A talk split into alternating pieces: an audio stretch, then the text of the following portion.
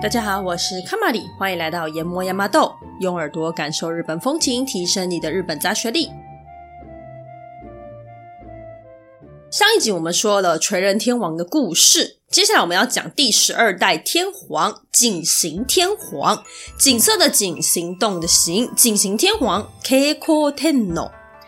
景行天皇呢，他是垂仁天皇的第三个皇子，也就是垂仁天皇后来的王后所生的孩子。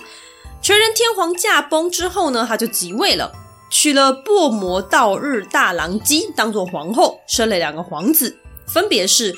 大队皇子跟小队皇子，不过呢，今天景仁天皇他其实并不是我们的主角，他充其量只是一个呃算背景吧。主角呢是他的小儿子小队王子，也就是日后的日本武尊。所以，我们今天要来讲讲日本武尊的故事。日本武尊在过去我们的故事中出现过几次。那我们都讲到说啊，因为他可能因为东征啊，或者是一些比较英勇的行为，所以呢留下了很多传说，而且他也被尊为英雄。然后因为是武嘛，武士的武，所以就是孔武有力的一个代表。不过其实他的故事还蛮，呃，我是觉得他蛮真实的，没有到说哎，好像非常的不可思议，就是一个哦很有力量的人一直打仗，一直打仗这样子。哎，其实不完全是这样子的。好，那我们今天来讲讲他的故事。那小队皇子出现之前，我们还是先稍微讲一下背景。话说呢，景行天皇听说现在的冈山县那一带呢，有一个叫做大根王，他的两个女儿花容月貌啊，所以他就派了大皇子、大队皇子呢去召见两位少女过来，想要纳入自己的宫中。结果大队皇子不但没有乖乖把少女找回皇宫，甚至自己还跟两个美女私通了。但父亲那边还是要交差啊，所以他就另外找了两个女人充当两位少女献给爸爸。可是景行天皇也不是白痴啊，所以他直觉告诉他，这两个人就不是真正大根王的女儿，所以就完全不宠幸他们，让两位假冒的女孩心中忐忑不安啊。那大队王子有被怎么样吗？其实也没有，他反而跟两位美女分别还结婚，而且生下了两个儿子。那小儿子小队皇子就是我们的武尊呢，他没有哥哥这么荒唐，但他也是蛮怪的。有一天呢，哥哥有好一阵子都没有在规定的时间内出来吃饭，景行天皇就跟小队皇子说：“你哥哥早上晚上都没出来吃饭，你劝劝他吧。”结果过了五天，景行天皇还是没有见到大儿子出来吃饭，他就把小队皇子找过来说：“啊，我不是叫你去找哥哥吗？他怎么还是没有出来吃饭？你有劝他吗？”只见呢，小队皇子面无表情说：“哦，劝过了。”景行天皇就很好奇说：“啊，你怎么劝的？啊，怎么劝到人家都不出来？”小队王子就说：“啊，早上呢，我特别去厕所堵他，怕他不出来，果然就堵到了哈。堵到之后，我就把他抓起来，拗断他的手脚，再用蒲包包起来丢掉了。这个蒲呢，是菖蒲的蒲，也就是香蒲的叶子所做成的包包。”那什么包不重点啊？重点就是景行天皇真的吓疯，他心里马上明白，不是老大不吃饭，而是他再也不能出来吃饭了。他心中从此对于小队皇子的凶暴性格感到相当害怕。但是呢，这种凶暴性格还是有他的好处，所以他就想到，然后马上就跟小队王子说，在熊曾子这个地方呢，有熊曾健两兄弟都不愿意乖乖听话。那如果你可以的话，就去杀了他们吧。熊曾大概在现在的熊本鹿儿岛那一带，算是蛮远的。那小队皇子这个时候大概也才十五六岁，额头上呢竖着少年的发型。于是呢，他就从姑母那边拿到了一些女孩的衣服，就是以防万一啦。因为他现在头发就是看起来还是不男不女的嘛。那接下来还有拿了一个小剑，很小小把的剑，然后揣在怀中，很快就出发了。到了熊曾这个地方呢，小队皇子很快就找到了熊曾健兄弟的住处。这个时候，外面有重重军队包围着，那房屋看起来挺新的，应该是最近刚盖好，而且正要举办宴会。那大家就是很忙忙进忙出的在准备各种食物。小队皇子就在附近游走啊，一边观察这个地方，一边呢等待宴会开始的日子。到了宴会当天，因为他的发型就还是小孩子的样子嘛，所以他头发垂下来之后就看起来还蛮像个小女生。接下来，他就穿上姑母给他的女生的衣服，混在女人之间进了宴会厅里面。见到宴会厅里面呢，诶，熊真见呢，两兄弟看到这个女孩子，心里很开心。诶，可能小队皇子他长得蛮清秀的，穿上女装看起来活脱脱就是一个烂漫可人的青春少女。于是呢，他们就把小队皇子叫上来，让他坐在他们两兄弟的中间，跟他们一起热闹喝酒，俨然就把人家当陪酒女郎。那小队皇子呢，他也不急不徐，他就慢慢等，等到这两个大叔呢玩疯了，派对来到了最高点。而众人酒酣耳热之时，小队皇子才从怀中拿出他藏的那把剑，抓住大哥的领口，接着一语不发地快速地把剑刺穿他的胸膛。大哥一句话都还来不及吭，就当场毙命了。坐在一旁的弟弟看到这一幕，直接吓傻。虽然说呢，他也是这一代首领，那也许呢称不上豪杰，但绝对不算胆小之辈。不过，一个清丽少女抓着一把刀，脸上刀上都是血，下面死的是他哥。这个画面不是天天都看得见的，尤其是在宴会上。只见众人沉默一阵之后，接着有人率先尖叫啊！大家就开始一哄而散，快逃啊！纷纷往门口挤。那弟弟也跟着众人转身就逃。但是呢，才到门口的台阶处，他突然感到一阵窒息感。一回头呢，原来他的衣领已经被抓住了。而那把杀死哥哥剑正对着他的背心准备刺入，弟弟慌忙之下急忙大喊：“哎，先先先先先等等等一下，我我有话说。”小队皇子没有说话，但是他的动作已经停下来了，眼神直勾勾的看着弟弟，想说：“你要说什么？”弟弟赶忙问说：“既然我都要死了，至少你让我知道你叫什么名字吧。”小队皇子很爽快的说。我是掌管日本的大和国的王子，我叫做倭建命。因为你们熊真剑二人呢，不服从大和国，又没有礼貌，一天到晚闹事，于是我奉命来杀了你们。那结果弟弟听完之后，居然也很认同，点点头，嗯，没错，哎，这一代除了我们之外呢，没有人更厉害了。那听说在大和国多的是比我们强大的人呐，那我就把我的命跟我的名字都给你吧。我死了之后呢，你就可以是这里的王了，你就可以自称你自己为倭剑王。说完呢，就被一剑刺杀啦。而小队皇子呢，回来的路上还顺便呢搞定了山里、河里、海岸边一些不安定的部落，等于是平定了整个西方，才回到大和国。那景行天皇呢，虽然对小队王子的凶暴性情有点害怕，但他也知道他是可用之才，于是呢，他就不断派他到各个地方去平定各种乱七八糟的事情。刚从西方回来的小队王子，马上要被派到出云这个地方。出云呢，有一个叫做出云剑的人。好，那你会发现“剑”这个字一直在出现，好像刚刚的熊真剑，然后刚刚小队王子说他自己叫做窝剑。那这边又出现一个出云剑吼，那剑呢是建设公司的那个剑。刚刚前面的窝或者是熊真，可能大家比较不熟，但出云这个地方应该比较熟，就很明显是一个地名嘛，所以就是地名加上剑这样子。那这个剑呢，它其实就是勇猛之人的意思，所以地名再加上这个剑，就可以理解成当地最勇猛的人。那通常可以解释成当地的首领。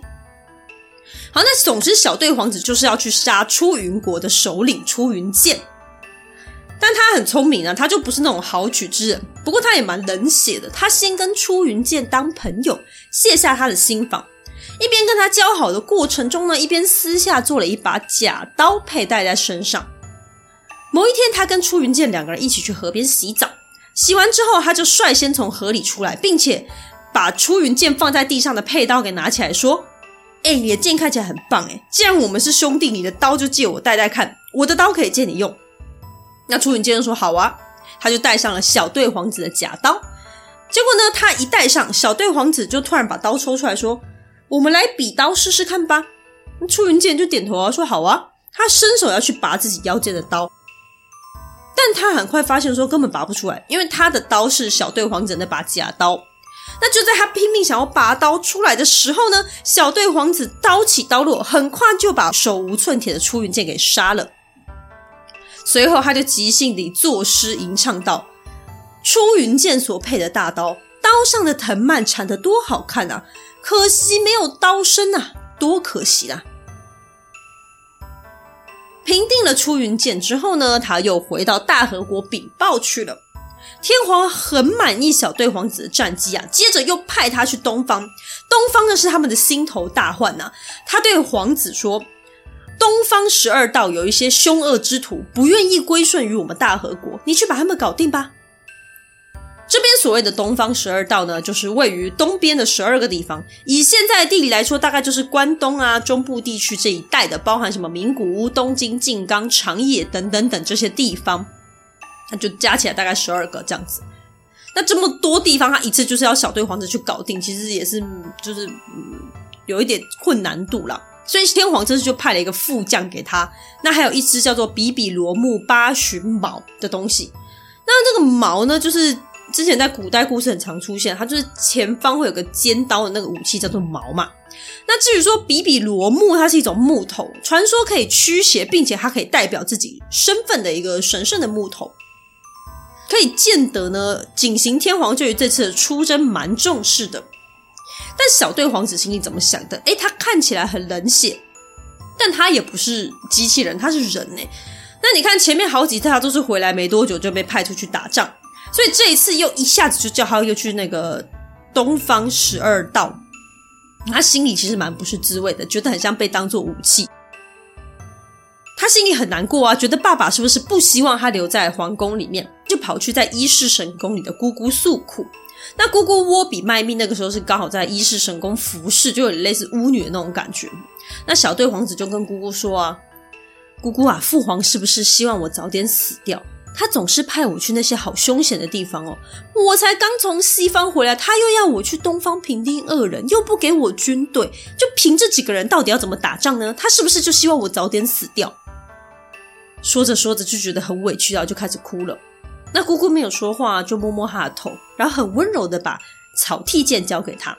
那草薙剑之前在神代故事有出现，就是传说中有三大神器之一。那这把剑就是很勇猛，然后又有很多，例如说抵挡毒物啊等等的功能，就对，就是神器嘛。那姑姑就把剑啊，还有一个袋子一起交给他，跟他说：有紧急情况的时候，你就可以把这个袋子打开来看看。好，那小队皇子就带着这些东西出发啦。到了尾张国，大概就是现在名古屋这一块。他借住在美叶寿比麦这个美女的家里，小队皇子对于美叶寿比麦相当心动啊，他很想要跟他就地结婚。不过冷静下来想想，前方路途还很长，会发生什么事情你也不知道，所以他就决定：好，如果我平安回来，我再来求亲。于是两人就打勾勾做了约定之后，小队皇子就离开，继续往东国出发去啦。一路上呢，他平定了许多山里河里凶恶的酋长们。接下来，他来到了相模国，大概就是现在神奈川。当地呢，就有一个官员就跟他说：“啊，这里有一块草原，草原中间有一个池子，池子附近住着一个很凶暴的部落跟酋长啊，救命啊！”小队皇子就想想，哦，好，那我就是要去平定他。他不疑有他哦，就开始往草原中一探究竟，就越走越深，越走越深。但没想到，小队皇子一消失在草原上。那个官员就立马点火烧草，一瞬间，很快地，大半个草原都陷入了火海之中。小队皇子才发现，哎呀，自己中计了。情急之下呢，他只剩下姑姑那个袋子。他打开袋子，发现里面是一块火石，也就是可以点火那种石头。他先把自己周遭的草砍掉，然后点火，往来的方向，也就是官员放火的地方烧回去，化险为夷。之后呢，他回去就马上把那个骗他的官员给杀了，所以从此以后这个地方就叫做烧津焼津。烧就是燃烧烧，那金就是津津有味的津嘛，就是一个燃烧的湖泊的感觉。那其实现在比较有名的烧金的这个地方是在静冈的一个市，这里的烟火蛮有名的，但是呢。因为我们刚刚说他现在是在神奈川嘛，那神奈川确实有一片湖泊，旁边有一个蛮小的地方，就叫做烧津，所以应该指的是这个地方比较正确。大家可能会很好奇，为什么放火这个行为可以自救呢？有的人就觉得啊，不会把自己给烧死吗？其实历史上是有蛮多说法的，像中国的《汉书》呢就有提过这样子相对放火而自救成功的故事。不过，他的讲述没有到很详细，所以其实后世的人不太确定他要怎么放。那另外一个最有可能的说法是，你想一下嘛，我先把周边的草都砍光了，也就是说，他那个我这边的这怎么烧都不会烧到我了。那再来，我先放火把我周遭的草都烧完了。那烧完之后呢，等到对方的火烧过来之后，也不会烧到我嘛，东西都已经烧完，没有东西可以烧了，所以自己就能够顺利的逃过一劫，大概是这样子的概念。我听起来也是蛮合理的了。接着，小队王子继续往北走，众人经过了一道水路。但是海象不太平稳啊，船摆荡不已，情况相当险峻，随时都可能翻覆啊。那这个时候呢，同行的队伍里面有一个是小队皇子的妻子，对，不是前面那个跟他打勾勾的那个，因为那个时候的人也是会有很多妻子嘛。那这个是他的正妻，就是大太太的意思。他的妻子叫做蒂吉比麦，蒂吉比麦就说：“王子啊，你还有更重要的任务要做，我愿意代替你入海献祭。”会入海献祭，是因为过去的人认为海里面是有神的嘛，所以海象不稳就是因为神明不开心。那你要透过祭祀的方式，才可以平息他的情绪。通常就是丢美女或丢美食，或可能丢英雄之类的。那妻子就自告奋勇啊，所以就好吧，那就是也只能这样。他们就在海上放了八张草席、八张皮革、八张绢布。再让妻子坐上去，因为这样就可以在海上稍微载浮载沉一小段时间，直到席子完全浸湿，他就会整个人沉下去。就没想到呢，真的他下去没多久，风浪就真的平息了。坐在席子上的妻子还没有完全下沉，她就是在慢慢咕噜咕噜的下沉。那妻子就想，即将要跟丈夫永别了，想起过去的种种，她不经意的悲从中来，吟诗道。高耸的相魔国原野中啊，火焰熊熊燃烧，在火焰中，夫君依然记挂着我。也就是在讲刚刚那一段烧金的时候的故事。过了七天，妻子的发簪，就是发头发上的那个簪子，飘到了海岸边，众人呢就拿了他的簪子当做他的遗骨，为他下了葬。小队皇子呢，虽然失去了太太，但是他还是得必须往东走。接着他就去平息了虾夷，还有好多好多河野啊、山边的一些部族。他就这样一路走，就回来的时候呢，刚好经过了足柄山这个地方。一群人在休息吃东西的时候，有一只白色的鹿走过来。原来呢，这是山神化身的。那小队皇子就用吃剩的蒜头去丢，刚好打中鹿的眼睛，鹿就死掉了。这一段故事我们好像在第一集啊、第二集狗的那个系列里面有出现过。那那个故事通常就会有很多版本啊，所以每个地方会有一些不同的是正常的。那这段故事的用意，嗯，其实也没什么特别用意的。反正如果你要了了解它的全貌的话，可以回去再听狗那一集，我那一集好像讲的比较详细一点。我这边就先带过。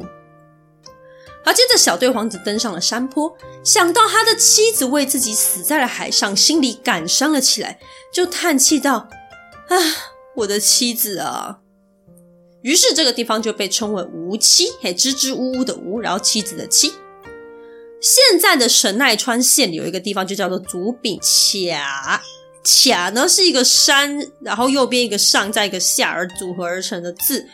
以现在的话来说，应该是可以解释成山峰的意思。嘿，这个字念作“卡”，很难念，所以竹柄卡以现在来说就可以翻成竹柄峰吧。这座竹柄峰的，传说就是小队皇子当时所在，就是感叹的那个位置。而在往东一点的地方，大概就是现在的御殿场那个附近，有一个叫做无妻神社，传说就是小队皇子想念他太太的时候看的那个方向。好，接着呢，他继续往大和国前进。他们进入了甲斐国，就是现在的山梨县一带。小队皇子喝着酒休息的时候呢，就一边歌颂道：“经过了新治与竹波，一路走到这里，已经经过了多少夜晚呢？”新治跟竹波都在现在的茨城县，就是东京在上面一点的地方。那他就这样子问了嘛。隔壁呢，在守夜烧火的一个老人就突然说。呃，他就掐指一算说，算一算，大概也过了十天九夜了吧。小队皇子就觉得，嗯，老人家你的记忆力非常好，也对这些地区很熟悉，于是他就把他奉为东国的管理者。那东国就是他刚刚平定的那个关东地区嘛。接着他们继续往西南方家的方向前进，进到了柯野国的境内。柯野国大概是现在的岐阜县，在名古屋的旁边。他们平定了柯野国的暴徒之后呢，又再次回到了尾张国，也就是名古屋。那还记得小队王子之前在这个地方跟一个美女有过婚约吗？他真的平安归来了，于是他就再次去住在美女美叶寿比麦的家中。然后呢，在吃饭的时候呢，美叶寿比麦就帮他端了酒杯上来。这个时候，小队王子就看见，诶，美叶寿比麦的裙子上面沾了经血。对，就是月经的那个经血。我一开始看到还想说，嗯，这个是我想的那个东西吗？就对，就是那个经血，没有错，就超生活化的。那小队皇子看了之后呢，就吟了一首诗，说：“新月形状的天之相聚山呐、像白骨鸟般弯弯的镰刀一般的脖子，如此柔弱的手腕，我想抱着你睡，我想枕着你睡，但你的衣裙上月亮出来了。”好，那这整段文绉绉的东西翻成白话文，其实就是我想跟你睡觉，但是你月经来了，Oh no！好，那我们稍微解释一下这个诗哦。天之相聚山就是在现在的奈良县江原市，它跟隔壁的母棒山还有耳城山呢合称为大和三大山。那现在就是被定为国定名胜景点。那这个香之相聚山呢，在过去它是天皇登基的时候。就会有个仪式，是他们要站在一个高处去俯瞰整个国家的一个仪式典礼，所以这个地方就被誉为是天皇降临来统治日本的地方。那其实日本古人的歌词，你会发现说，好像以前的诗词呢，跟中国的《诗经》是蛮类似，就是他会利用大量的譬喻去来表示一些感受。但所以非日本人的我们可能就没有办法马上就可以看懂，因为可能《诗经》如果你有一些国文基础，你可能还可以理解。那日本人可能就没有办法。那他就是用很多譬喻去表达这些东西，但同时他也都还蛮生活化的。所以《小队皇子》这首歌讲完“天之相聚山”就比较好理解了。“天之相聚山”它就是代表说他的皇族身份，就是哦，我是王子这样子。那这个白骨鸟呢？呃，还有镰刀。这个镰刀是比喻他一路打仗有刀嘛？那白骨鸟它就是跟我们的鸟有点像，有点像候鸟的感觉，就是比喻它像一路飞回来，最终回到爱人身边的感觉。那后面就是比较白话，就是哦，可是我想跟你睡觉，但是你的月经就来了。那美叶寿比麦听了之后，他也回唱道：“如太阳般耀眼的日之子啊，天下平安，我的君王，年年复年年，岁月不留人。”望眼欲穿，等着你归来。我穿的衣裙上，月亮就出来啦。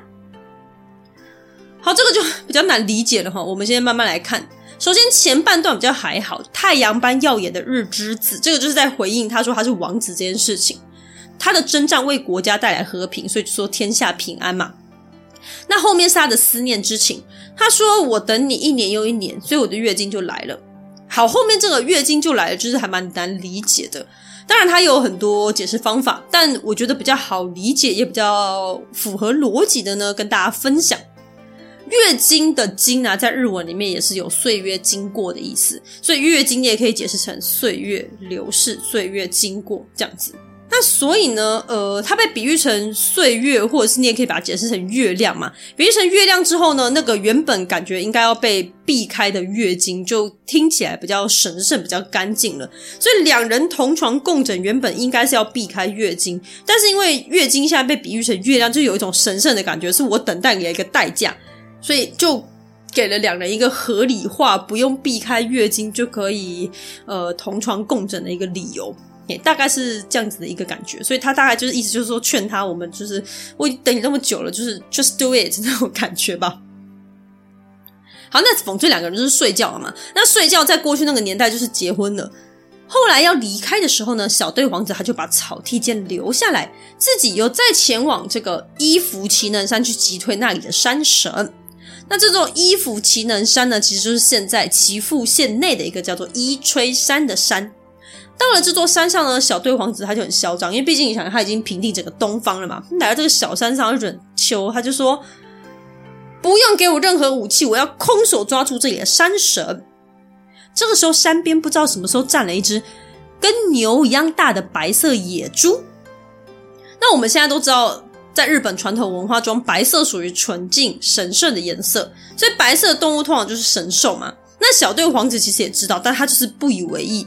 他就说：“哈，这只野猪大概就是神的使者吧？我先不杀它，我等你回来之后再解决你。”接着他就继续往山上走，突然山上骤降冰雹，然后小队王子就突然昏倒了。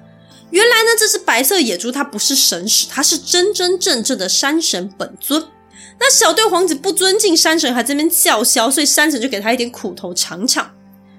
那小队王子醒来之后呢，就是还是哦头痛欲裂，然后浑浑噩噩、颠颠倒倒，就这样连滚带爬的跑到山下的水泉上面躺着。那躺着躺着呢，然后又喝一点泉水的时候，他才渐渐苏醒过来。所以这个地方就被叫做居雾清泉。居是居住的居。雾是窈窕淑女，寤寐求之的那个雾。现在呢，也在滋贺县的境内。虽然小队皇子清醒过来了，可是因为他这个时候已经中了山神放在山中雾气里的毒。那他之前拿着那把草剃剑呢，它是一把神器嘛，所以呢是有免于让人家中毒的这种功能性。可是因为他现在就是丢在美叶兽比麦那个地方，所以小队皇子就这样中毒了。他就这样子，哦，就是有点跌跌撞撞的走到一个叫做当义野的地方。他说啊，我心里总是浮躁、浮躁，很空虚啊，而脚更是使不上力，好像转成陀螺形状这样呢。好，你会说什么叫做脚没力，转像陀螺一样？因为它，嗯，应该是要因应这个地方的地名，因为这个地方后来被叫做当义。也就是陀螺的意思，就是我们刚刚说它叫做当义野嘛，就到这个地方。所以当义呢，它就是陀螺的意思。所以呢，这个故事里面才会有个这么奇怪的比喻。那当义这个地方现在是没有一个对应的地名啦。可是呢，在岐阜县的养老郡内有一块牌子，就有写说那里就是当时的当义野这个地方。好，小队王子越走越累啊，啊、就是使不上力啊，脚也好累啊，然后又很喘。他撑着疲惫的身躯继续前行，实在走不动了，他就拿着一个拐杖继续走。于是这个地方就叫做主杖板，板是一个土再一个反过来的反，吼，这个字叫做板嘛。它在日文里面是山坡的意思。这个地方现在在三重境内，哈，日文叫做杖冲板，冲过来的冲。和那气喘吁吁啊，几乎体力透支的小队王子，还是坚持一步一步艰难地往家乡大和国的方向前进。虽然身体在累，但他就是想要回家。接着，他来到了尾金崎这个地方，一样呢，他在现在的三重县，就跟刚刚那个驻藏板离得不太远，走了大概就是七小时的地方。但这个地方现在有一个尾金神社，同名的神社。小队皇子就抬头就看到一棵松树，一棵独立长在那儿的松树。那这个地方呢，是他出发前往东国之前途经之地。当时他就坐在这个地方吃东西，一把刀呢就这样挂在松树上。他看着那把被他遗忘的刀，又看着这棵孤零零的松树啊，感慨万千。他离开家乡这么久这么久了，现在离家很近很近了。对，因为三重县其实就是在奈良县的隔壁了。但是呢，他怎么知道自己还有没有力气走到呢？想到自己就像孤孤单单一个人吼，很有可能就这样客死异乡了。看着这棵孤单的松树，更有一种惺惺相惜的感慨。于是他就念了下面这首歌：面对了伪张国的伪金奇的这棵松树啊，你如果是个人，我就让你配把刀，穿上衣服，我的孤独的松树。那可能因为太寂寞了，所以他这首歌就是很希望松树可以像人一样陪陪他啊。然后他就把松树当成人，就跟他说了几句话。后来他到了三重村，他就说：“我的腿累的就像三重饼一样了。”于是这个地方就叫三重，那就是现在的三重县呢。那可是因为现在三重县很大啊，所以他讲的这句话应该不是整个三重县。他讲的这个确切位置是在现在三重县的四日市这一带。那至于说什么是三重饼呢？它的原文是三重的勾饼，可以勾起来的勾，然后饼干的饼。因为在古代有种点心叫做勾饼啊，饼呢在日文里面是麻吉，那勾是钩子的勾，就是它这个饼呢会是一整条。你想一下，很长一条，然后这样把它卷卷卷卷卷卷成。一圈一圈的这样子变很多叠，再拿去炸。那三重的话就是叠三圈的感觉，你就想象很像蛇啊，蛇不是都会把自己圈成一个立体的形状，就是一圈、两圈、三圈叠在一起，然后头在上面这样子，就是我们画的那个蛇，有没有？那就是这样子。而小队皇子说自己的脚像这种钩饼，其实意思就是说他可能已经很累，然后又肿胀了，所以就像这个饼一样一坨一坨的。最后呢，小队皇子来到了能反野这个地方，这里有一个小小的山丘，他拄着拐杖吃力的爬了上坡，希望能够看一眼大和国。这个地方离大和国只剩下步行不到一天的距离，但他真的已经太累太累了，即使他好想继续走，身体也力不从心了。所以这个时候，他只想再看一眼他的家乡。他看着远方的群山，想象那里就是大和国的国境啊！缓缓地、缓缓地唱着：“大和国是最最美好的地方，层层环绕的翠绿的山群，就好像外墙一样保护着我的国家。而群山环绕的大和国是多么的美丽啊！”然后下一段是这样子的：“性命无忧的人们啊，在重重叠叠的群山上。”用大叶白桃的叶子插在头上，那因为他这样长期征战嘛，所以呃，国家里面的人性命无忧是很正常的。大叶白桃的叶子呢，古人认为插在头上会有辟邪的作用啦。那所以这边就是想象一个家乡的思念，并且祈福的感觉，然后还想着家乡里面的一些习俗，就是还蛮还还蛮难过的这一幕。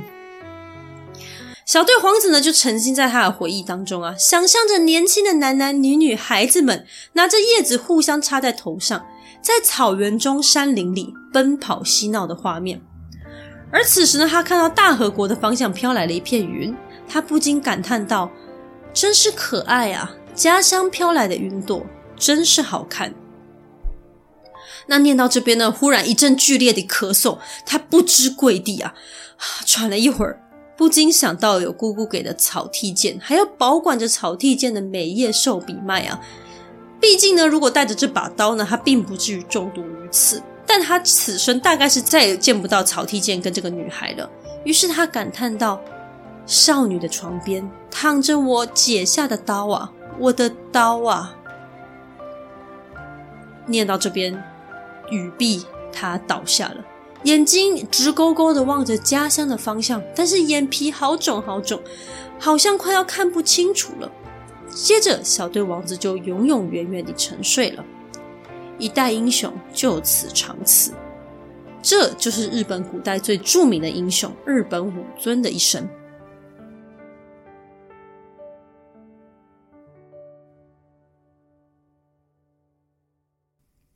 日本武尊过世的地方，就是他最后抵达那个地方，叫能繁野嘛。他在现在的三重县铃鹿市和龟山市呢的那个交界的地方。那这个地方就有个小小的高台啊，过去就叫做能繁野。